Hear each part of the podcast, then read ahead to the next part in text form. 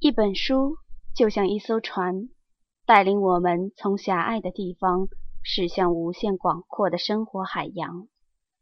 摘抄本朗读者计划与你一同扬帆启程。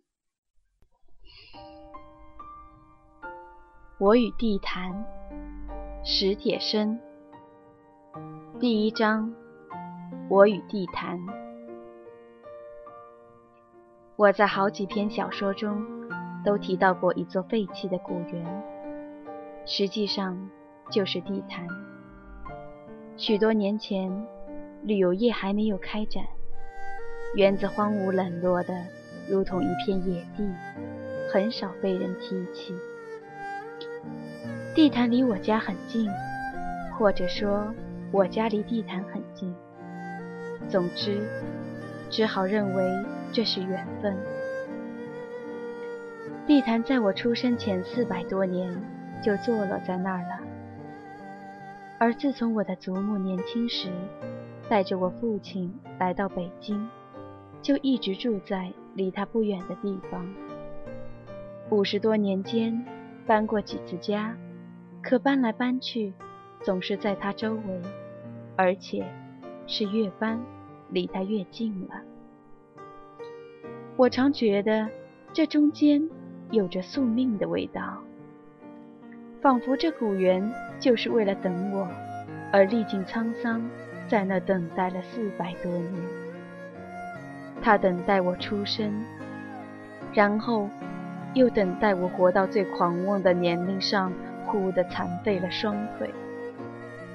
四百多年里，他一面剥蚀了古殿檐头。浮夸的琉璃，淡褪了门壁上炫耀的朱红，攀披了一段段高墙又散落的雕栏玉砌。祭坛四周的老柏树遇见苍幽，到处的野草荒藤也都茂盛的自在坦荡。这时候，想必我是该来了。十五年前的一个下午，我摇着轮椅进入园中。他为一个失魂落魄的人，把一切都准备好了。那时，阳光循着亘古不变的路途，正越来越大，也越红。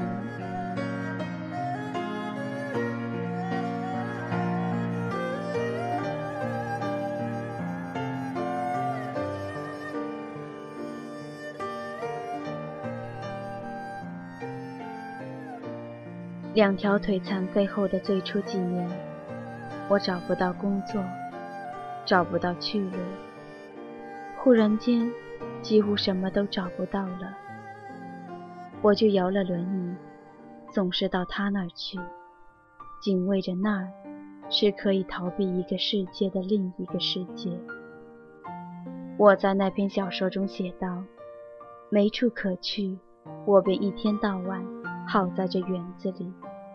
跟上班下班一样，别人去上班，我就摇了轮椅到这儿来。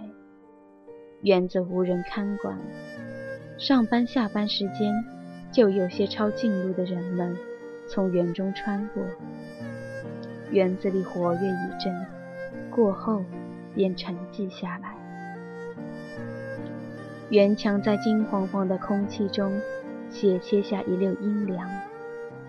我把轮椅开进去，把椅背放倒，坐着或是躺着，看书或者想事，撅一叉树枝左右拍打，驱赶那些和我一样不明白为什么要来这世上的小昆虫。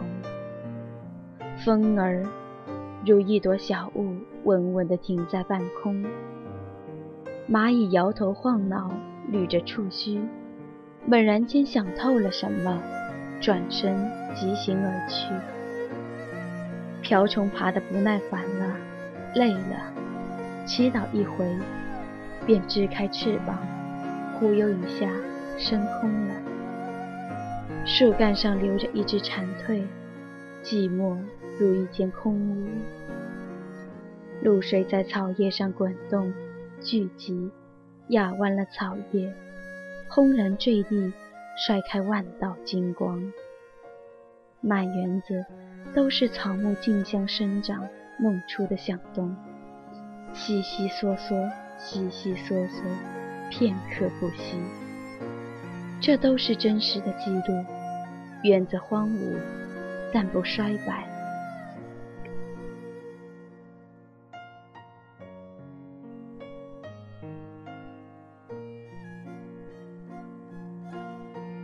除去几座殿堂，我无法进去；除去那座祭坛，我不能上去，而只能从各个角度张望它。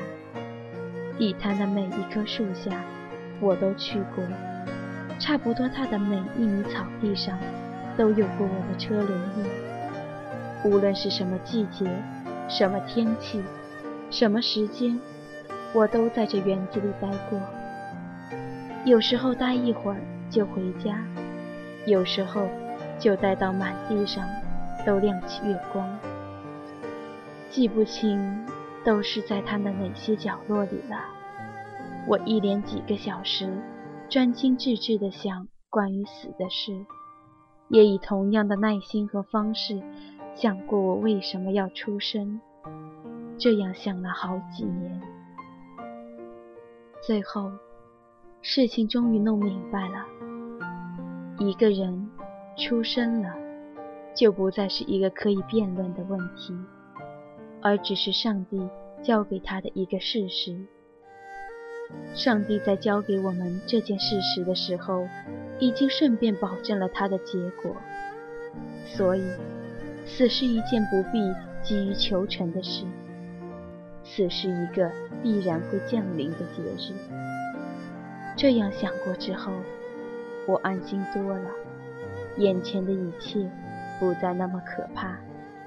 比如你起早熬夜准备考试的时候，忽然想起有一个长长的假期在前面等待你，你会不会觉得轻松一点儿，并且庆幸而感激这样的安排？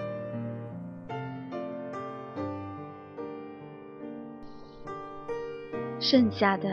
就是怎么活的问题了，这却不是在某一个瞬间就能完全想透的，不是能够一次性解决的事。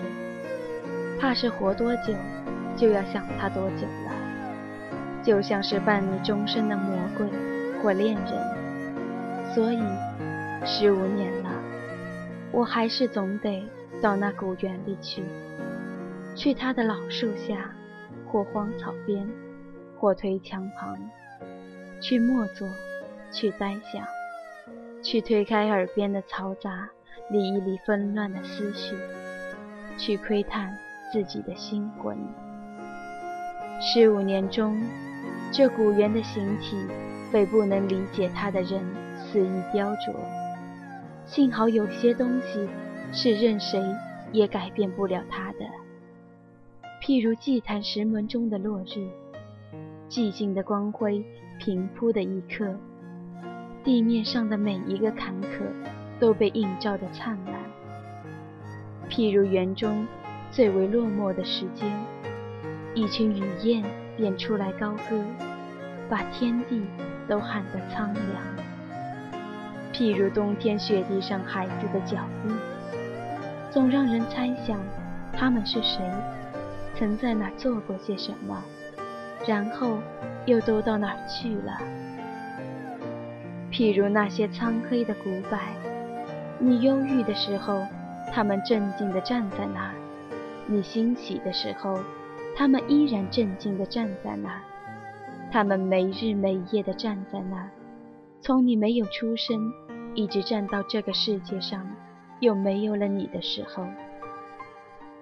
譬如暴雨骤临园中。激起一阵阵灼热而清纯的草木和泥土的气味，让人想起无数个夏天的时间。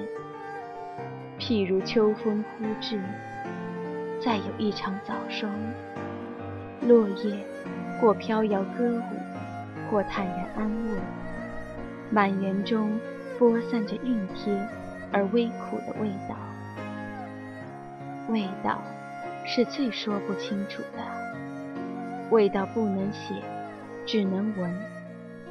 要你身临其境去闻，才能明了。味道甚至是难于记忆的，只有你又闻到它，你才能记起它的全部情感和意蕴。所以，我常常要到那园子去。